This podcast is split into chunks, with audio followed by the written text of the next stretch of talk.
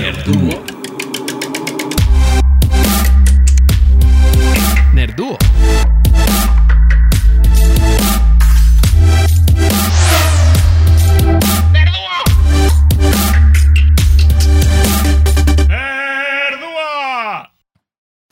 Chucho, ¿estás emocionado del nuevo Nintendo Switch Pro?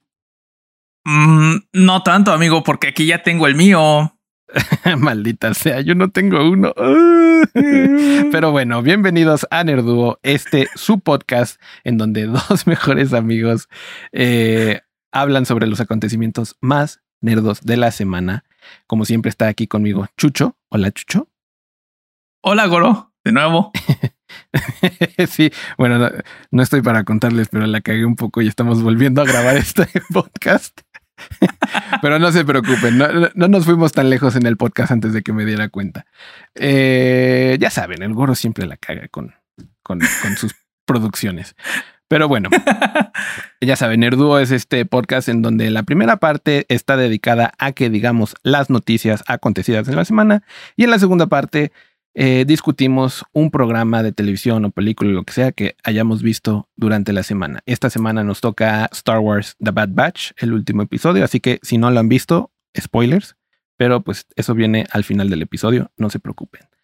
Eh, el día de hoy tenemos eh, tres noticias, el anuncio del Switch Pro, como ya dijimos al principio, que todavía no es anuncio, es más rumor que anuncio, pero está ya casi casi que confirmado. Vamos a hablar un poco de una imagen que salió de la película de Uncharted con Tom Holland y Marky Mark, o mejor conocido como Mark, Mark Wahlberg, para los que no son tan viejos como nosotros. También este nuevo juego de Horizon del PlayStation 5, que otra vez se me olvidó el subtítulo. Forbidden West. Forbidden West. Así de mucho me importa. Eh, ya saben, de, al final hablaremos de The Bad Batch, pero sin más lo más importante de nuestro episodio, como siempre, es ¿cómo estás, Chucho? ¿Qué tal tu semana? Hola, amigo. Estoy muy bien. Menos, uh, menos high que la semana pasada. bueno, creo que sí, creo que sigo high porque creo que siento de vu. es maldita sea. Uh, sí, para, para, los que no sepan, o bueno, los que no se dieron cuenta, si vieron Nerdo la semana pasada, Chucho estaba un poco ido. Cuéntales por qué, amigo. Lo que pasa es que me dolía la columna y entonces me recetaron relajantes musculares. Entonces andaba bien. Lo acababa de tomar, me lo acaba de tomar justamente antes del episodio y pues gran error porque en un momento, si, si notan, ya cuando estábamos hablando de Bad Batch, estaba viendo como hacia la pared. sí. Entonces yo me di cuenta porque al principio siento que no te había pegado el medicamento todavía. No. Bien. Y de repente para el final fue, sí fue así como de chucho, chucho, qué rollo. Y empecé a hablar yo un, muchísimo más. Siempre me doy cuenta cuando yo hablo más en un episodio, porque mi, mi forma de onda en, en, mi programa de edición se ve así toda eh, grandota y la tuya casi ni está. Y justo así me pasó la semana pasada. Pero ya, ya andamos mejor, ya. Ya de qué todo, bueno, de la amigo. columna ya y no, ya de... Ya no andas de bailarina. No, ya no. Ya ando mejor de mi columna y ya de mi balance químico. Ya ando mejor. Qué bueno. Qué bueno. Lo bueno es que son. ¿Y tu amigo? Recetadas por el doctor. Eh, yo, pues la verdad, la semana pasada con pocos acontecimientos en mi vida personal, pero sin embargo, el sábado pasado, ya saben, yo produzco otro programa en vivo en Twitch que se llama La Academia. Es un programa de donde puedes aprender cualquier cosa sobre producción musical, de audio, ingeniería. Eh, y la semana pasada justo hicimos una clase de canto con nuestra invitada especial, Natasha Arguete. Y estuvo bastante divertido, la verdad. Todo empezó como algo muy formal, muy, eh, ya saben, el la Academia es un espacio como de aprendizaje y, pedagógico, pero también tiene este elemento de entretenimiento. Entonces, lo que empezó como una clase de canto formal se empezó a deshacer en como un eh, show de karaoke, en, en, donde el único participante fue mi hermano Nicolás. Pero, pero la verdad con su, con su realmente con su su talento musical y su, su, su creciente talento vocal. Exacto. Ya digo, no les puedo mentir, ya lleva eh, algunos meses que tomó clases de canto. Y la verdad se ha mejorado de como cantaba, como yo recuerdo cuando él, él era adolescente, como canta ahora. sí hay una, una gran mejora, ¿no? Pero eh, como pues las presiones y el tiempo y hay que hacer la nicademia, pues no, no, no nos daba tiempo para que hiciera todos los ejercicios de calentamiento que, que la invitada le, le pidió a mi hermano. Pero sin embargo, eso lo hizo más entretenido, siento. Pero sí, ya saben, si quieren este, aprender sobre audio, ingeniería de audio, lo que sea, vean la Nicademia sábados a las 8 pm y también por ahí se pueden enterar que este verano vamos a dar cursos de verano sobre temas varios, eh, grabación de batería, clases de canto, mastering y también hasta programación de, de audio, o sea, plugins y cosas que te pueden ayudar eh, para que hagas tus producciones más pro. Ahí lo pueden aprender, eh, pero ya saben, twitch.tv diagonal Nicademia. Pero sin más, ¿por qué no empezamos con el nerdiciario, querido amigo? Lo medí exactamente para que entráramos al nerdiciario igual que la primera vez que lo grabábamos. Se va a hacer el tema de, este nerduo. Goro la cagó y tuvo que regrabar.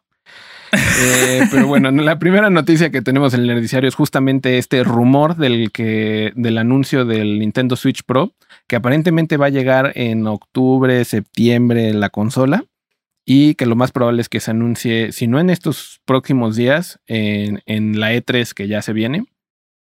Eh, el rumor es que probablemente se anuncie antes de la E3 para que los productores y desarrolladores que ya están haciendo videojuegos para la nueva consola puedan presentar sus videojuegos sin problemas para la nueva consola en la E3, ya con la consola anunciada y no tengan que esperar a que se anuncie. Entonces, ya saben, si de repente escuchan que, que, se anuncia el nuevo Switch, lo escucharon aquí primero en Nerduo. Nosotros lo escuchamos primero de otros lugares, pero no importa. Sin embargo, creo que es emocionante porque yo soy alguien que siempre ha querido eh, un Nintendo Switch. Desde el Wii U no he podido comprarme una consola eh, de Nintendo por diversas razones. Pero me, siempre me voy a dormir así. Cuando no puedo dormir en la noche, pongo compilaciones así de todos los accesorios del Nintendo Switch que quieras y querrás en tu vida, ¿no? Y me doy cuenta de, de, lo, de, lo, bello que es el ecosistema del Switch ahorita, o sea, de todos los accesorios que les puedes comprar, todos los videojuegos que han porteado a la consola, o sea, antaños y de otras eh, consolas. Y, y, me doy cuenta que, que, es una muy buena consola, o sea, tiene mucho que hacer con ella, es eh, muy versátil y, y, pues también por eso siempre la he querido, ¿no? O sea, yo siempre he sido alguien que disfruta mucho su consola eh, portátil, o sea, he tenido uh -huh. desde el 10, el Game Boy, el, el 3, 3DS y todo eso, entonces siempre he querido mi Switch, pero no he podido comprarlo, así que estoy emocionado porque si anuncian esta nueva consola, quizás la viejita baje de precio, ¿no? Pero no sé, ¿tú qué, tú qué piensas, Chucho, de, de la, del rumor?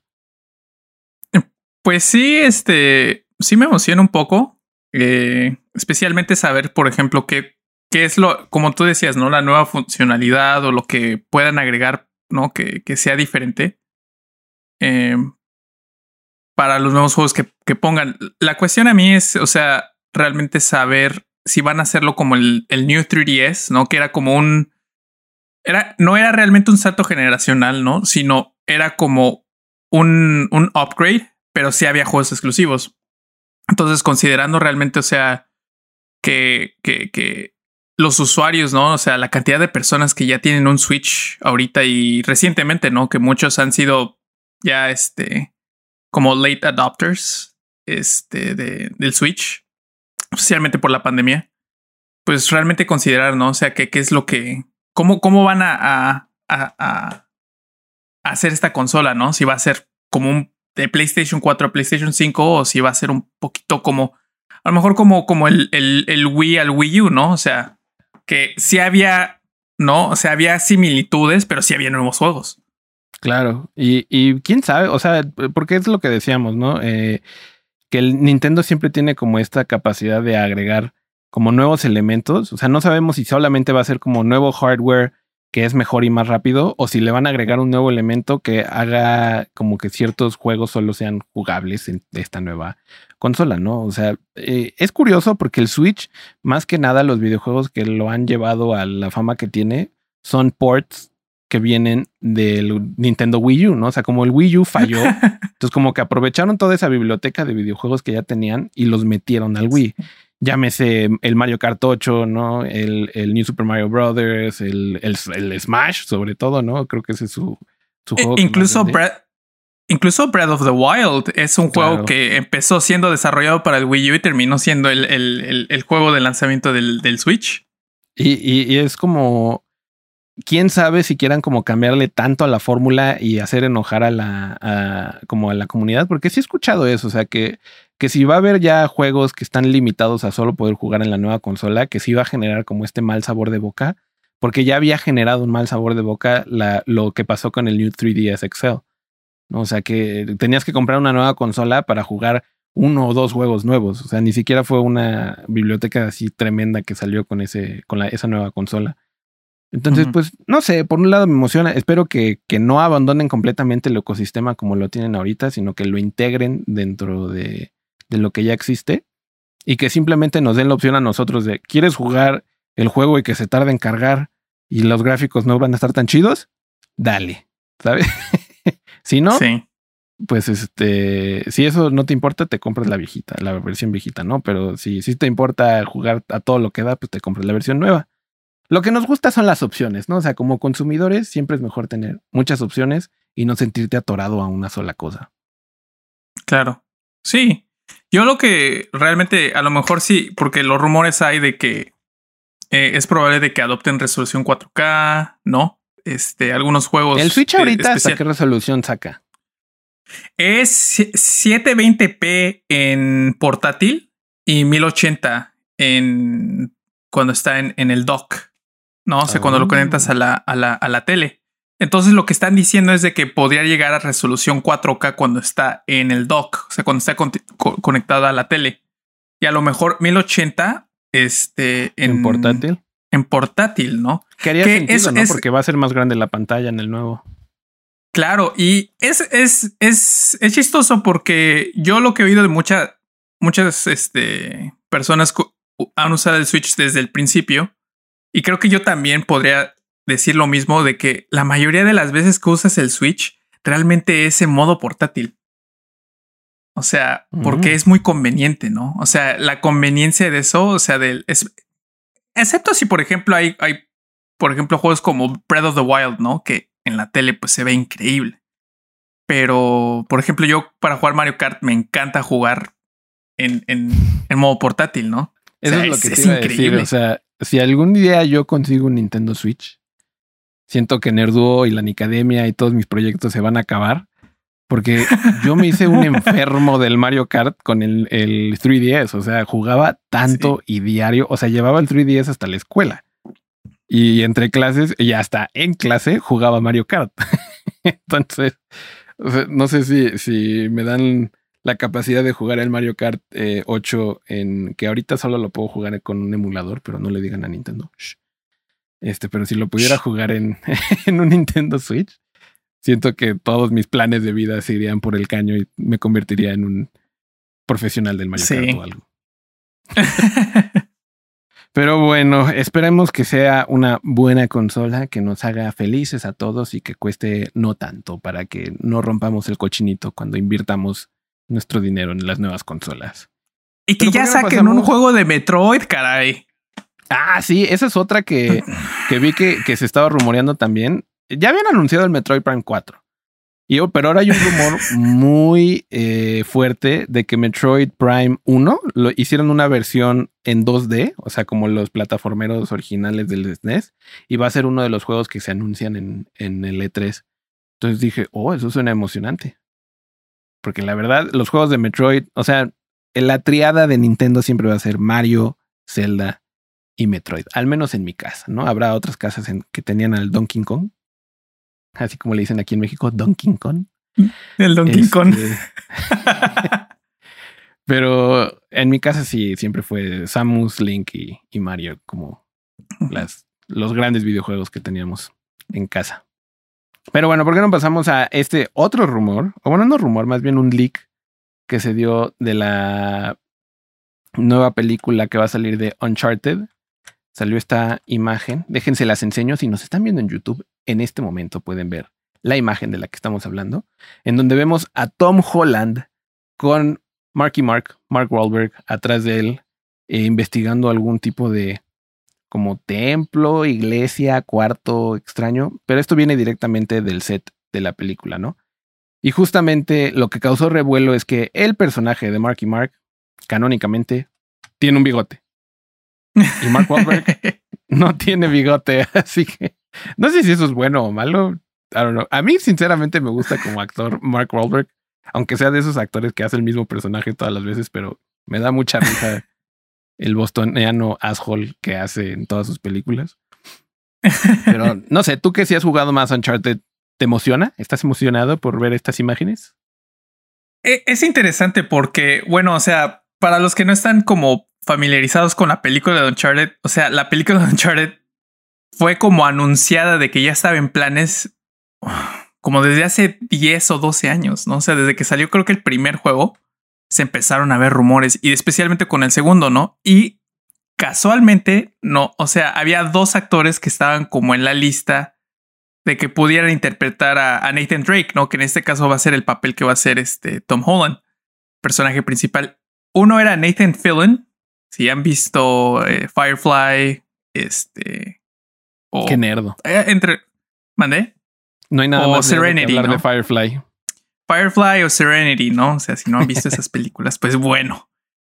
Y Mark, Mark Wahlberg era la otra opción que muchos decían, Mark Wahlberg sería perfecto también para Nathan Drake. Y es muy interesante, ¿no? De que se invierten ahora los papeles y el papel de, de Sully este, lo está haciendo Mark Wahlberg.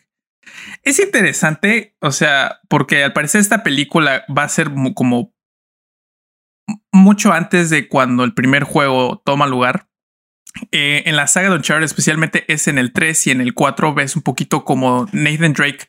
En el 3 lo ves cuando es un, un chicuelo que este, se la pasa ahí en las calles de, de Cartagena, en Colombia, y conoce a Sully. Y Sully, de hecho, ya tiene su bigote, ya es un señor ya como medio. Ya en sus. Como entre ya como, como, como late 40s, ¿no? Como en sus 40s, ¿no? Que es igual que Mark Wahlberg. Entonces a mí cuando la, la raza se pone así de que, pero ¿por qué si Mark Wahlberg no está tan grande, no está tan viejo? Bueno, eh, y no sé, es una adaptación, muchachos, ¿no?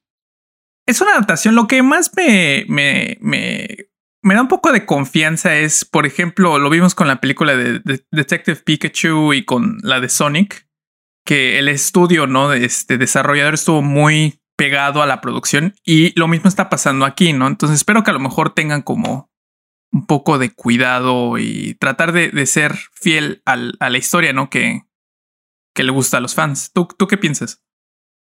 Pues yo, mira, yo no soy así que digas súper fan de Uncharted, pero entiendo que para el PlayStation es como un gran videojuego, ¿no? O sea, es, es parte de la razón de por qué la gente compra PlayStations.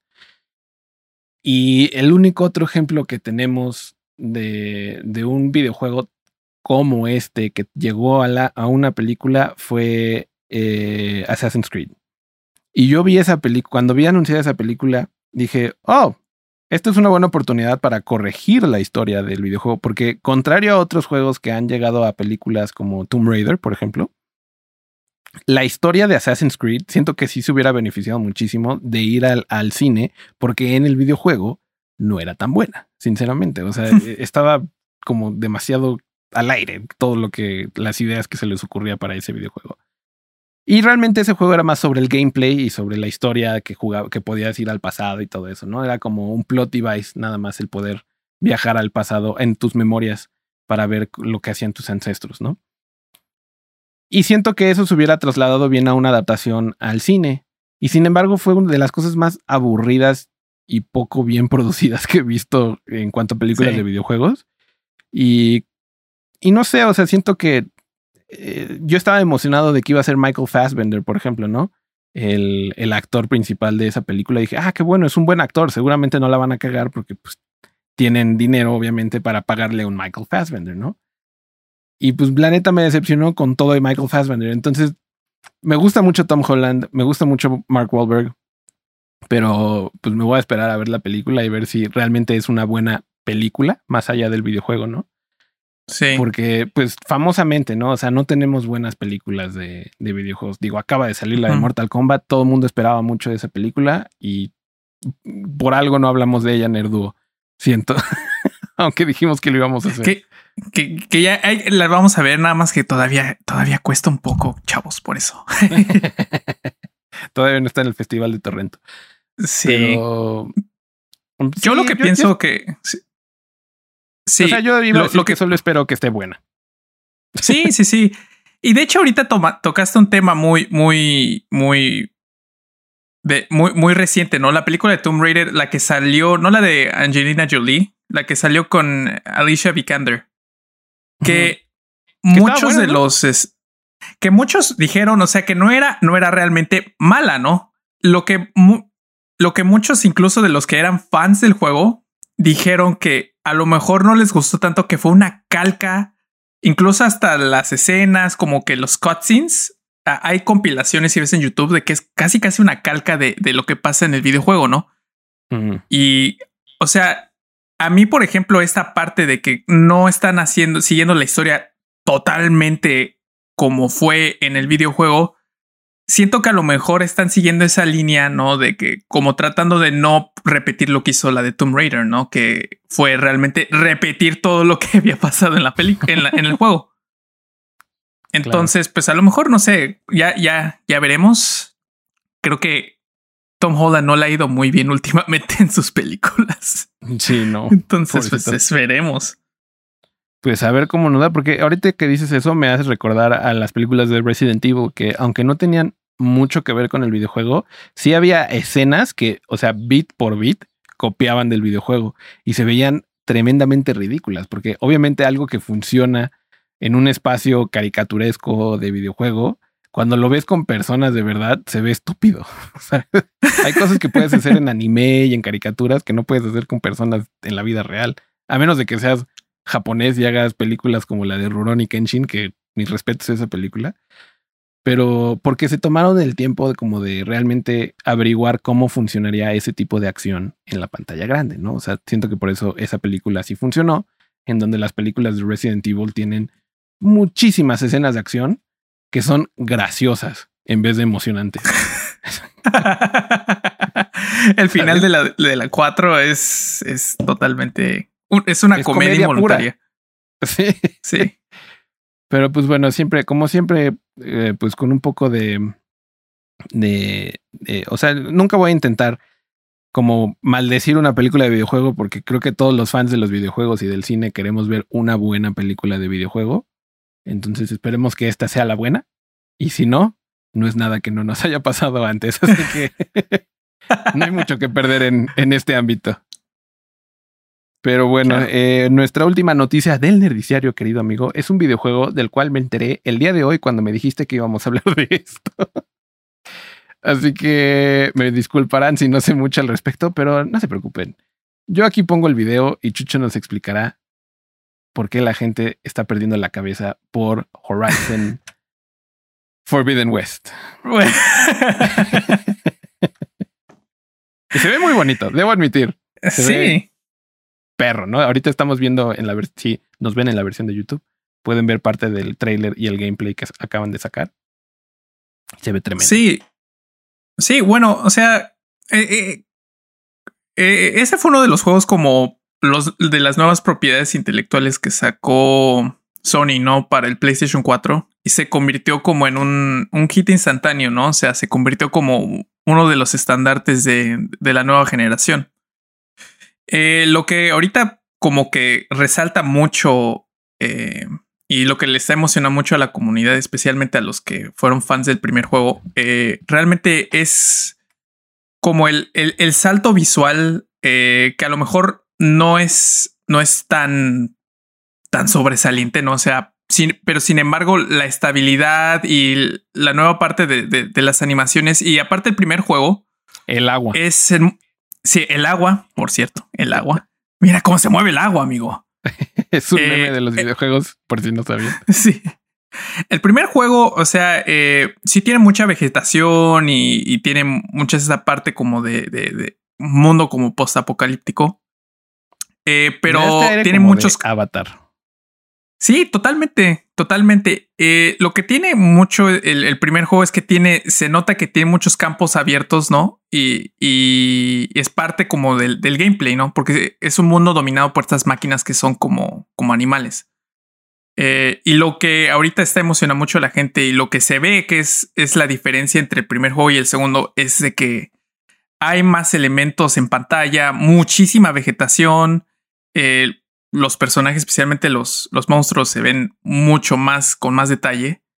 Y, bueno, pues, o sea, realmente eh, es, es como el estandarte de Sony, ¿no? Y, pues realmente da, da como a, a, relucir qué es lo que se puede hacer en, pues, en los, el primer año que, que, que tenemos estas nuevas consolas. ¿Esto es Unreal Engine? No, este es el, el como el engine como del juego. Como propio de Guerrilla Games. O sea, es como el mismo engine que, que, que hicieron Killzone, pero pues ya como upgraded, ¿no? Pues sí, o sea, si lo veo de. Digo, yo que no conocía ni la historia ni nada. O sea, cuando vi el, el trailer, I was a little bit underwhelmed. O sea, no me emocionó demasiado porque pues no conozco la propiedad tampoco, ¿no? Entonces, o sea, no me puedo emocionar de, de, de un juego que aún no conozco, pero definitivamente, o sea, es impresionante lo que estas nuevas eh, consolas pueden hacer. O sea, poco a poquito vamos llegando a eso que quería Hideo Kojima, que era hacer películas en, en consolas de videojuegos.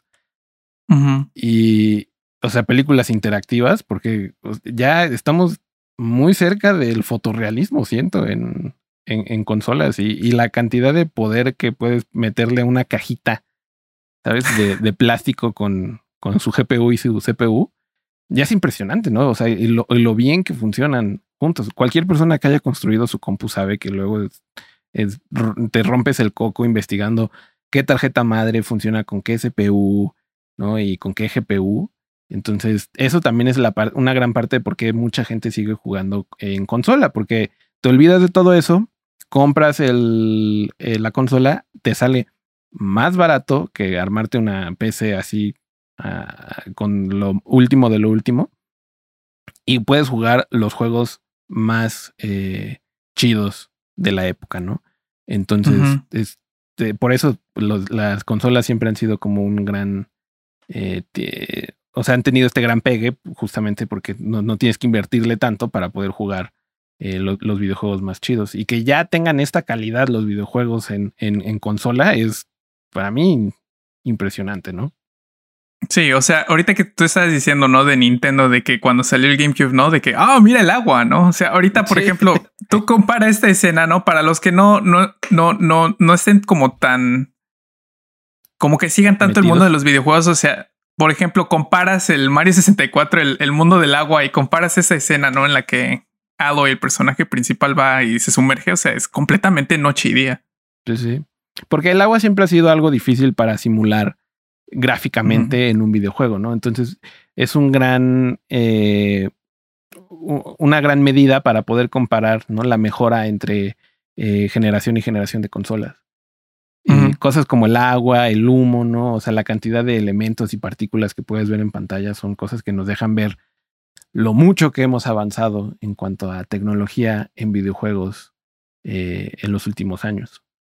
Entonces, pues sí, la verdad sí, o sea, se ve ya, ya ni siquiera hay como problema. Yo siempre que, que me acuerdo, por ejemplo, del Metal Gear Solid 1, que era un juego de PlayStation 1, los personajes ni siquiera tenían expresión facial porque no había manera de renderearles en la cara una nariz, ojos y boca. Entonces era como una cosa plana en donde se veían como unas sombras en donde deberían estar sus ojos. Y para cuando hablaban, nada más como que movían la cabeza hacia arriba y hacia abajo, así bien raro. y, este, y digo, para mí eso se veía increíble, ¿no? O sea, hasta cuando salía el ninja en Metal Gear, era, yo me emocionaba siendo chiquito, así, wow, qué chido un ninja. Y, ahora lo vuelvo a jugar y no puedo, ¿sabes? Porque ya estoy acostumbrado a esta nueva era de los videojuegos y, esa estética ya es como de, no, ya no puedo jugar.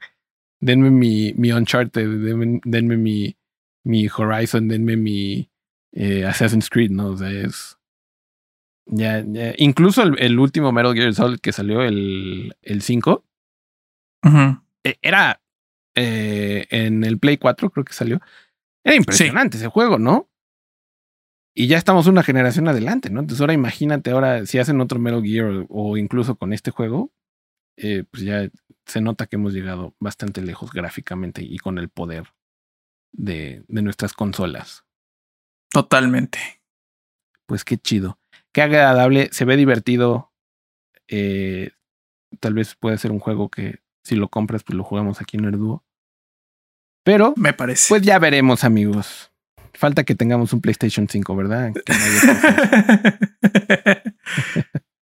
Pero bueno, ¿por qué no pasamos al tema de la semana? Esta semana hablaremos de. Si no nos siguen en Nerdu, síganos en Nerdu. Eh, hablaremos de The Bad Batch, el último episodio.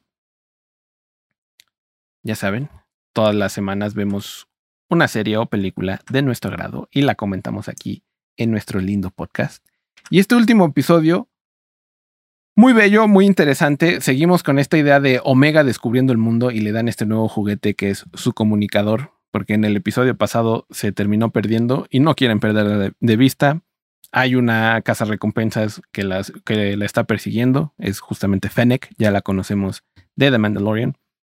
Y entonces eh, el resto del equipo le da el comunicador de Crosshair a Omega para que si se pierde solo tenga que llamar al resto de las tortugas ninja y ellos vendrán al rescate de Abril.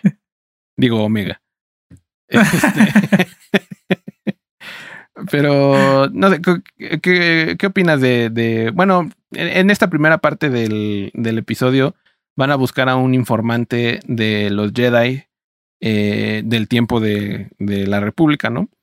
Que Echo recuerda su nombre, pero no, no, sabe quién es. La van y la buscan en un bar en donde saben que eh, se localizaba este personaje. Y el primer personaje con el que hablan en el bar, típico bar de la Guerra de las Galaxias, por cierto, atípicamente vacío, que es como, es una manera de decirte, es una nueva era en la Guerra de las Galaxias. Entras a un bar y no hay nadie. ¿What? ¿Sabes? Medio extraño, pero al, mismo tiempo, justamente los fans, si lo estabas viendo, era muy obvio que ese primer personaje que habla era la persona que estaban buscando. Sin embargo, nuestros personajes principales no se dan cuenta y es Omega la que tiene que como que deducir que a la persona que están buscando es la persona justo con la que están hablando. Y vemos esta primera instancia de Omega y su conocimiento o su manera fresca de ver el mundo sin prejuicios, hace que tenga como una visión más clara en ciertos momentos, ¿no? Y que le hace una, una buena parte del equipo. Eso o la fuerza, amigo. También esa es otra, es otro muy buen punto, ¿no? Que mucha gente ha estado especulando si, si es un clon Jedi Omega. Sí, pero, pero esta parte, ¿no? De que Omega, porque como, como aquí menciona la, como la informante se llama Sid, eh, menciona, ¿no? Que es como ella es el, cerebro de la operación, ¿no? Sí. Eh, y sí, ¿no? O sea, creo que, creo que es muy, muy interesante cómo esta parte de, de, que están incorporando a Omega, ¿no? Siendo parte un poco más del equipo, ¿no? A pesar de que al principio, pues exactamente, ¿no? Empezó como, como dices, ¿no? Abril de las tortugas ninja. Eh, poco a poco siento que, que, van a estar incorporando mucho el personaje y, y exactamente parte de The Bad Batch es qué es, qué es lo que cada integrante aporta al equipo, ¿no? Y siento que aquí esta parte como de la intuición, como de esta sensibilidad, ¿no? A, ciertas situaciones, creo que va a ser lo que va a incorporar Omega a, The Bad Batch. Que siempre es como, ya es un cliché Filoni, ¿no? Tener al personaje joven que es más perspicaz. O sea, eh, siempre el, el que todo mundo tira de loco y que no sabe nada y que es demasiado inocente es el que termina encontrando la solución más fácil, ¿no? La, la, la de menos este, resistencia, ¿no? Que, y que es una eh, constante en el mundo de la guerra de las galaxias, ¿no? Eso era Luke Skywalker. Obi-Wan y Yoda le pidieron que matara a su propio padre, a Luke, y Luke decidió ir en contra de eso, ¿no? Pero, y encontró una mejor manera de salvar el universo. Entonces siento que eh, eh, es lo que dije a, eh, no recuerdo si lo dije la primera vez que empezamos a grabar este Nerduo o la segunda, pero que es, esta serie es un masterclass de cómo escribir una historia dentro del universo de la Guerra de las Galaxias, ¿no? Utilizando todos los clichés y todas las cosas que ya conocemos y al mismo tiempo dándote una perspectiva nueva este, y divertida, ¿no? que me puse a ver episodios viejos de The Clone Wars y que la semana pasada decíamos que, que este, esta caricatura ya como eh, no esconde que también tiene eh, personas adultas que lo están viendo. The Clone Wars también de repente tenía sus episodios raros y justamente lo vemos con, con, con, la misión a la que Sid los manda, ¿no? O sea, ellos vienen buscando información con Sid eh, sobre quién es esta casa recompensas que los está siguiendo. Como espectador, que ya vimos de Mandalorian, sabemos que es Fennec, pero aquí es en donde nuestros héroes se enteran de quién es Fennec y por qué es tan buena en lo que hace, ¿no? Entonces, para darle esta información a, a, a, los clones, antes de dejarles esa información, lo primero que hace es que les pide que vayan en una misión a recuperar a una persona o personaje importante, ¿no? Solo les da el nombre, pero no les dice a un niño nada. A un niño, ¿no? Que se llama Muchi. Y, y justamente eh, está atrapado por esta raza, los Zygardians, ¿se llaman? Zygerians. Zygerians, que son una, una raza de esclavizadores. Básicamente van buscando en la galaxia eh, personas que puedan esclavizar. Y, y te hace pensar, ¿no? Es un show para niños con gente que apoya el esclavismo. Entonces, como que te acuerdas que incluso en su programa en Rebels, en Clone Wars, que salía en Disney XD, tienen como estos temas mucho más eh, dark, ¿no?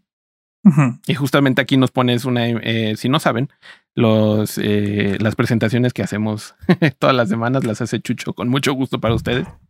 Y Chucho esta semana nos pone aquí esta imagen de justamente un episodio en The Clone Wars en donde vemos a a estos esclavizadores, ¿no?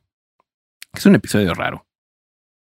Sí, y de hecho es un arca completa, creo que es de tres episodios, ¿no? Donde, donde, donde aquí vemos a Anakin Skywalker con la, con la reina Sagiren que le coquetea y tiene una relación muy, muy extraña, ¿no? Y realmente es un episodio muy raro porque Ahsoka está como esclavizada y Obi-Wan también le están dando de latigazos. O sea, es completamente un, un episodio muy, muy extraño.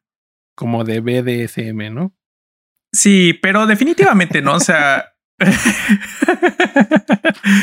definitivamente, este, pues sí, no? O sea, como siempre hemos dicho, ¿no? Y como dijimos desde el principio, ¿no? De que eh, The Bad Batch, pues en pocas palabras es The Clone Wars parte 2, ¿no? Y siguen pues teniendo estos personajes, ¿no? Que, que, que fueron introducidos en, en esa serie y pues siguen desarrollándolos, ¿no? Y si, haciendo que, que, crezca el universo. Y justamente, qué bueno que mencionas eso, porque acabo de ver una entrevista que le hicieron a Dave Filoni sobre la razón de la existencia de The Bad Batch, ¿no? Y, y él mismo decía que es una manera de decir, o sea, para él es una manera de decirle a los fans que los está escuchando, porque sabía que muchos fans estaban pidiendo que The Clone Wars continuara después de que nos dio el final ya, final final, ¿no? De, de la conclusión que salió en, Disney Plus, eh, con el final de Ahsoka y todo lo que sucedió durante la Orden 66 desde la perspectiva de The Clone Wars. Entonces, eh, este es como su, su mensaje a los fans de no los voy a dejar de lado. Eh, sé que les gustaba mucho como esta historia, esta parte narrativa de la Guerra de las Galaxias y nos está dando una continuación más, ¿no? De, a, estos personajes que ya conocíamos y nos caían bien. Y aparte, cada semana nos dan también como easter eggs, ¿no? De cosas que ya conocíamos, que ya sabíamos y personajes que vuelven, como Saw Gerrera, ¿no? O sea, quizás por ahí salga Ahsoka, estamos esperando que salga Captain Rex, obviamente, ¿no? O sea, entonces es, es emocionante ver también eh, hacia dónde va, porque no sé si te pasó, pero a mí con The Bad Batch ya me pasa que no, no estoy esperando nada. ¿Sabes? O sea, ya semana con semana es como de, ya no estoy como teorizando, no estoy como pensando qué va a suceder, solamente me estoy dejando llevar por, por, por la sensación de familiaridad que tiene esta serie con respecto a las otras que ya veíamos, ¿no? Sí, totalmente. Y pues justamente no vemos que van en esta misión para rescatar a Muchi y dejan a Omega atrás porque pues está chiquita y ella no puede ser parte del equipo porque es joven e inocente, según ellos. Y lo primero que pasa es que los capturan a los cuatro, ¿no? Y la única que tiene la posibilidad de salvarlos es Omega. Eh, a mí eso se me hizo priceless, porque la guerra de las galaxias, pues tiene, ¿no? Esta, e, e, esta parte de, de, dejarte saber que incluso el personaje más chiquito y más indefenso tiene la capacidad de salvar a todos, ¿no? O sea, lo vemos siempre con Artuditu, lo vimos con Grogu cuando detiene a la bestia que casi mata a, a ¿cómo se llama? A Din Djarin. O sea, siempre cualquier personaje tiene su momento en el sol. Y justamente en este episodio vemos uno de esos momentos en el sol de Omega, en donde ella se tiene que escabullir y salvar a sus amigos. Y lo que no sé, ellos pensaron que había un niño ahí en el campamento que estaba eh, encarcelado. Pensaron que ese era Muchi, pero resulta ser que Muchi es un Rancor bebé. ¿No? Cuando vi ese Rancor dije, ah, qué chido, ¿no? Porque es justamente del color de un Rancor que ya conocemos, ¿no? ¿De dónde lo conocemos, Chucho? Lo conocemos de episodio 6, amigo. Especialmente el que estaba en el en la guardia de Jabba the Hutt. Que tiene que pelear con con, Luke eh, Skywalker. Se me hizo muy buena esta escena, especialmente cuando Wrecker tiene que pelear con el Rancor adolescente. Sí. Lo que, lo que, lo que me parecía interesante es que vuelven a eh, pusieron estos personajes, no estos este, extraterrestres que nada más los hemos visto una otra vez, no que es esta raza, creo que se llama Fallen o algo así. Que no sé si recuerdas. Sí, que no sé si recuerdas que eran los líderes del Black Sun Syndicate. Ah, eh, sí, claro de Shadows of the Empire salía, ¿no? Claro, claro, y que obviamente en The Clone Wars, ¿no? Que esa parte es del universo expandido, ¿no? Que ahora ya es como le llaman Legends, ¿no? Eh, pero lo vimos en The Clone Wars, en ese episodio en donde uh, Darth Maul completamente eh, mata a todos los líderes del sindicato y toma control, ¿no? Entonces es interesante, ¿no? De que todavía vuelven a tener esta raza de alienígenas. Sí, eso, eso también es parte como muy divertido de la de la producción de, Dave Filoni, es que nunca sabes de dónde van a sacar una cosita de la que te acuerdas, ¿no? yo me acuerdo que justamente tenía unos juguetes de Shadows of the Empire, el videojuego de Nintendo 64 cuando era chiquito, y tenía una figurita chiquita justamente del malo de, de, esa serie que se llamaba... El príncipe Caesar. Caesar, sí. Y, y holy moly, yo no me di cuenta en el episodio, o sea, me estoy dando cuenta ahorita que, me lo dices, pero pues sí, o sea, es como, eh, pues se vuelve nostálgico porque pues es un personaje X, pero que sin embargo te recuerda algo de tu infancia, ¿no? Con lo que creciste. Claro. Pero pues sí, está divertido. Luego termina peleándose Record con el Rancor. Los dos terminan dormidos porque esa es la única manera, aparentemente. Los Rancors se comunican en jerarquía y, y como perros, ¿no? O sea, el más fuerte es el que manda. Eh, y que curiosamente también es, no sé si en algún otro momento lo hemos visto, pero ¿qué otro animal conoces que sea un animal doméstico en la guerra de las galaxias, aparte de los Rancors? No, si acaso a lo mejor los Lothcats, ¿no? Pero no eran tan domésticos realmente. O sea, sino siempre los vimos como salvajes. Son entrenables. Entonces sí, se me hizo como también muy curioso porque hasta trae su collar, ¿no? O sea, que es una cadena, ¿no? O sea, está atrapado, pero pues literal trae una cadena y parece como su collar de perro, ¿no? O sea, se, pelea con Wrecker como si estuvieran ahí peleándote con tu perro en la sala. se, me hizo muy curioso. Y luego descubrimos que la persona que está buscando a Muchi es justamente Euwanawanga. Eh, en otras palabras, Big Fortuna que es este la segunda mano de Java, eh, el líder del sindicato de los Hot en Tatooine. Y, y Bib Fortuna es justamente este personaje que vemos en, en, episodio 6, ¿no? O sea, que está ahí siempre junto a Java, ¿no? Que sale en la, en la escena previa a la escena del Rancor con Luke Skywalker y todo esto. Entonces, pues también es emocionante, ¿no? Ves Rancor, ves este, a Big Fortuna y como que empiezas a suponer que tiene cierta conexión este capítulo con, un con una película más adelante. Y justamente nos pones aquí la imagen del Rancor de Java. Y yo también me emocioné porque lo primero que obviamente tú y yo pensamos cuando vemos a Muchi es, este es el Rancor del Palacio de Java. Y aquí está el señor gordito que llora cuando se muere eh, el Rancor. La escena más random de toda la historia, por cierto. sí, que aparte aquí se nota que es pantalla azul en ese entonces, pero. Pero me, da. Me dio curiosidad y lo investigué. Y este Rancor se llama Muchi. Y es hembra. Y el Rancor del Palacio de Java se llama Paquisa. Y es macho. Entonces, no son el mismo, pero quizás sí hay una conexión, ¿no? O sea, como decías tú, tal vez son hermanos, o, eh, o, podría ser como la mamá Muchi, ¿no? O sea, aunque sea adolescente, pero pues faltan como 25 años de aquí hasta que la saga de Luke. No sabemos el ciclo de reproducción de los Rancor, así que bien podrían inventar algo. Pero sin embargo, o sea, eso no, que no sea el mismo Rancor no quita que no haya una conexión directa, ¿no? A este señor gordito en el palacio de Java. que es curioso, ¿no? Pero incluso estas conexiones vagas, pues es, es emocionante la guerra de las galaxias. Claro. Y, que, y, que, por ejemplo, o sea, toda esa parte de, de cómo hacer crecer el universo, ¿no? O sea, desde ese entonces, con ese tipo de escenas, como que ya te hacía como pensar, ¿no? De que, ¿por qué? ¿Por qué? O sea, ¿qué, qué hace de que el señor le llore al, al, monstruo que iba a matar a, nuestro héroe, ¿no? yo me acuerdo cuando yo lo veía de niño, yo decía como que especulaba, ¿no? De que era como su mascota o qué vida tuvo con ese señor, ¿no? O sea, y creo que es parte del universo de Star Wars, ¿no? pelo en el pecho. Pero pues sí, sí. Sí, es muy curioso porque incluso el mismo Bib Fortuna, ¿no? O sea, cuando ve a Muchi, o sea, se emociona como si hubiera encontrado su perro perdido. y, y, Muchi también reconoce a Bib Fortuna, o sea, y no parece estar como con miedo, sin ganas de irse con Bib. Entonces, definitivamente en el Palacio de Java quieren como mascota a los Rancors.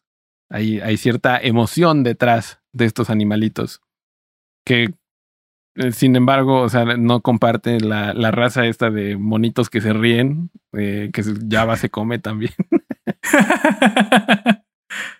Pero pues sí, también es una constante, si lo pensamos así, del, del, Palacio de Java, ¿no? O sea, hay muchos animalitos y muchas cosas extrañas. De, que hay como un todo un mercado negro dentro de su palacio, porque claramente, pues si es un mafioso, pues va a andar tratando con lo que sea, ¿no? O sea, sea este, animales exóticos, o sea, como eh, cosas preciosas, ¿no? O, whatever, ¿no? Entonces, quién sabe en cuántos negocios sucios y turbios esté metido. Java, entre otros, puede ser como trata de animales, ¿no? sí. No, y aparte ahorita que, que recordamos del universo expandido, yo me acuerdo que todavía cuando eh, era parte del canon, recuerdo que uno de los libros como que más a fondo tocaba ese aspecto era un un libro que se llama Tales from Java's Palace, ¿no? Y tocaba todas esas, cosas, ¿no? Ahora sí que le daban como perspectiva a todos los personajitos que veías en, incluso creo que hasta el, al, señor que canta, ¿no? O al, elefantito que toca el piano, ¿no? Le dan como su, su momento, ¿no? Entonces es, sigue, siguen tomando, creo que elementos, ¿no? Del universo expandido para ser parte del nuevo canon. Porque aparte todo está súper explicado, ¿no? O sea, yo me acuerdo también justamente cuando yo era chiquillo tener todos estos libros enciclopédicos de y así eh, este personaje es tal y tal cosa. O sea, me acuerdo tener esa enciclopedia de Star Wars en donde explicaban que este Boba Fett tenía unas trenzas en su hombro porque era el pelaje de los Wookiees que él había cazado después de la conquista de Kashyyyk por parte de, del imperio, ¿no? Y que famosamente en, en, la historia de Star Wars a los Wookiees los esclavizan, ¿no? Y por eso termina encontrando eh, Han Solo a, a, Chewbacca encarcelado en un planeta distante, ¿no? A, su propio planeta. Pero entonces era como... Siempre, aparte siempre es más tenebrosa el, el backstory que lo que realmente estás viendo, ¿no? O sea, Boba Fett tiene tres líneas en las tres primeras películas. Eh, bueno, en las segundas dos más bien.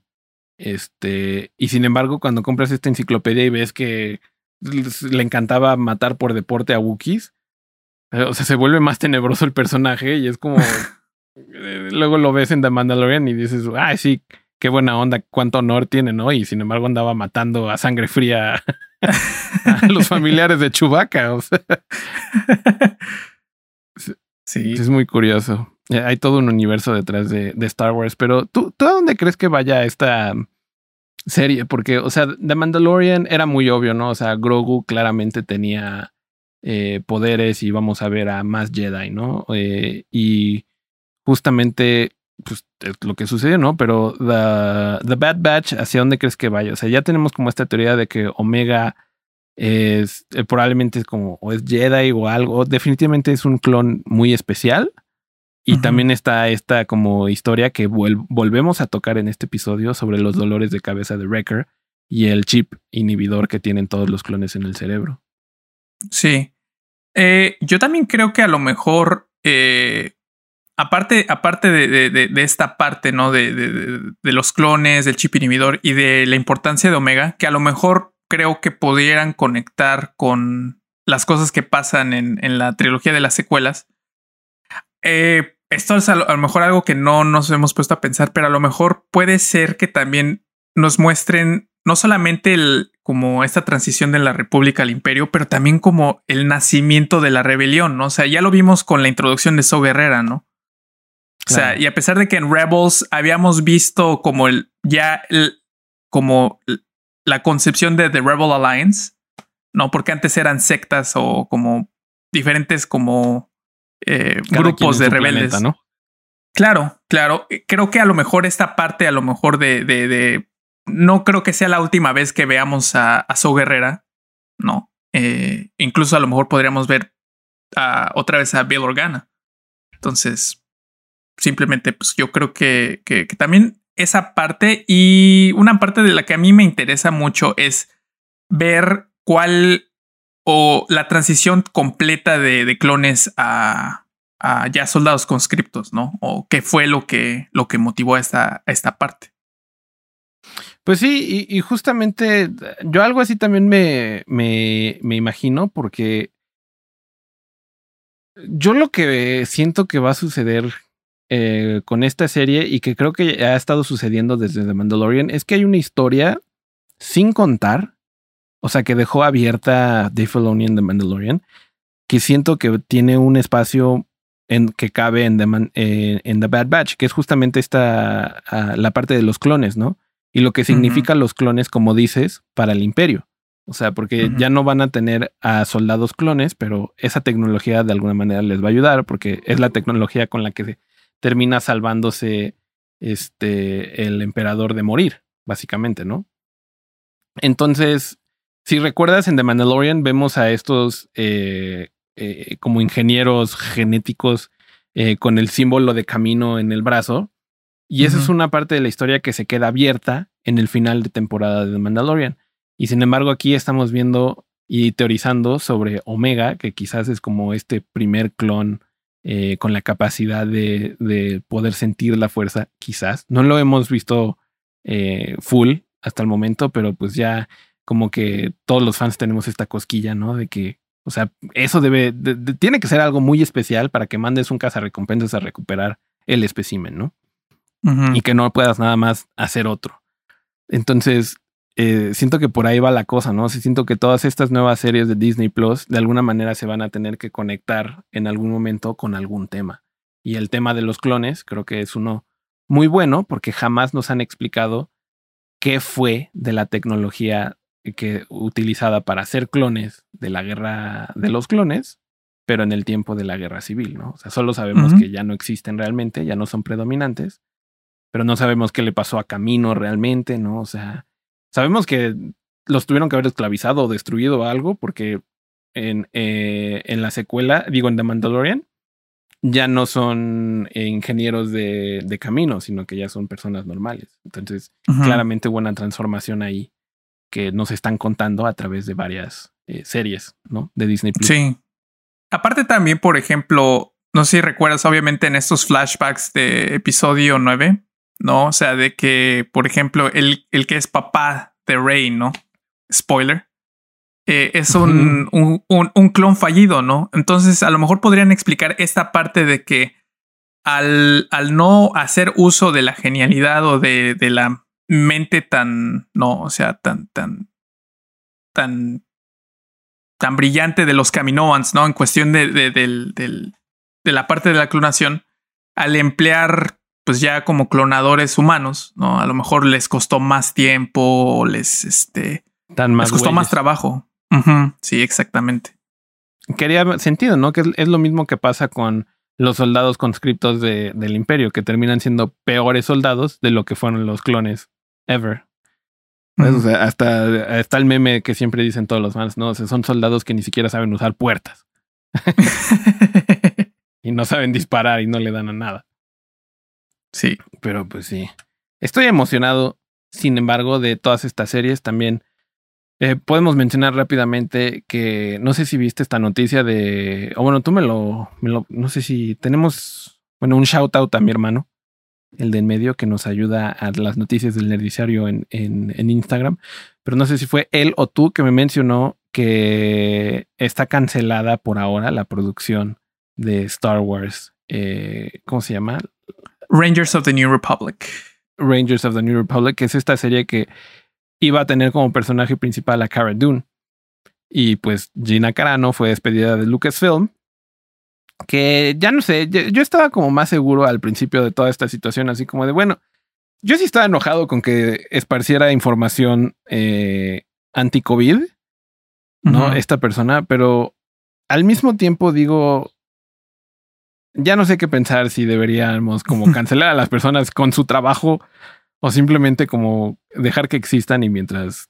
I, I don't know, porque sí siento que causó daño al mismo tiempo. No, no sé qué Sí. pensar. Es un tema muy controversial para mí mismo, Sí. pero pues sí está triste porque era, se veía como una serie bastante interesante y con un personaje principal eh, muy interesante también, ¿no? Entonces, estoy algo, algo triste, ¿no? De que no siga en producción ese, esa serie, pero, pero no sé, ¿tú, tú, tú qué opinas de... Yo de lo eso? que creo, yo- yo lo que creo que, que al, al siento que sí también me, eh, me era muy interesante, por ejemplo, eh, como expandir toda esta parte de, de- la nueva república, ¿no? Como de la transición de, de, la alianza rebelde a la nueva república, como esta parte entre episodios 6 y 7. eh, que de hecho, por ejemplo, es una parte de las partes que más me gusta de Star Wars Squadrons, ¿no? Pero siento que el hecho de que ya esté como el rumor de que no va a seguir, no, siento que a lo mejor no va a ser, no iba a ser tan relevante o tan, a lo mejor tan, tan, tan, tan importante, con tanto impacto en el universo o en, o en esta arca narrativa que están moldeando, ¿no? Siento que a lo mejor yo creo que le van a, a apostar todo a la serie de Ahsoka, que se ve que es la que están apuntando a que va a ser Ni la de Obi-Wan, ¿no?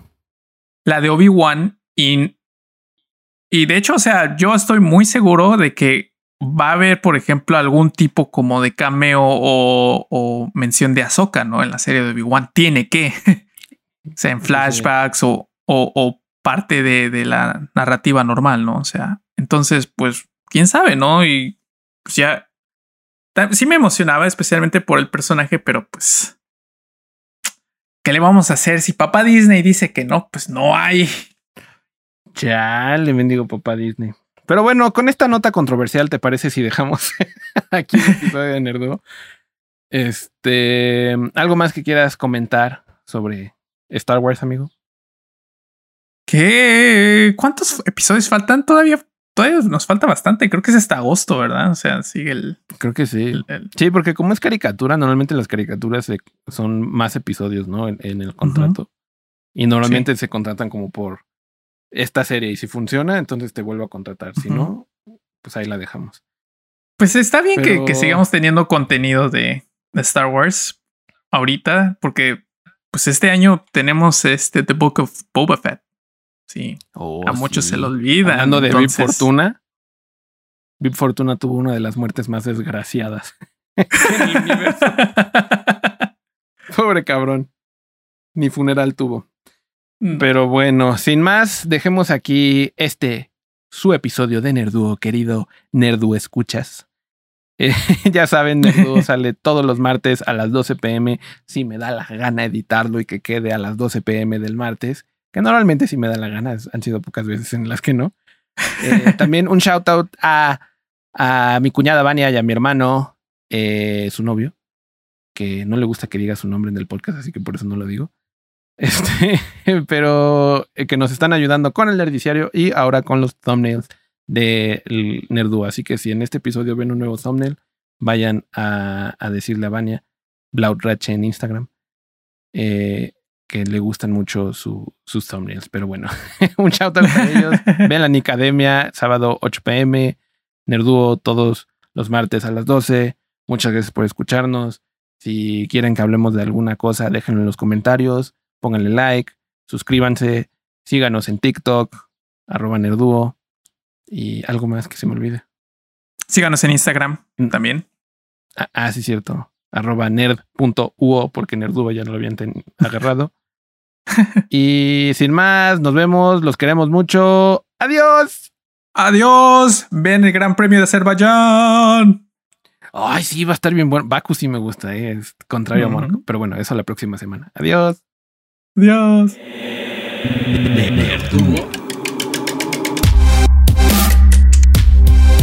Nerduo.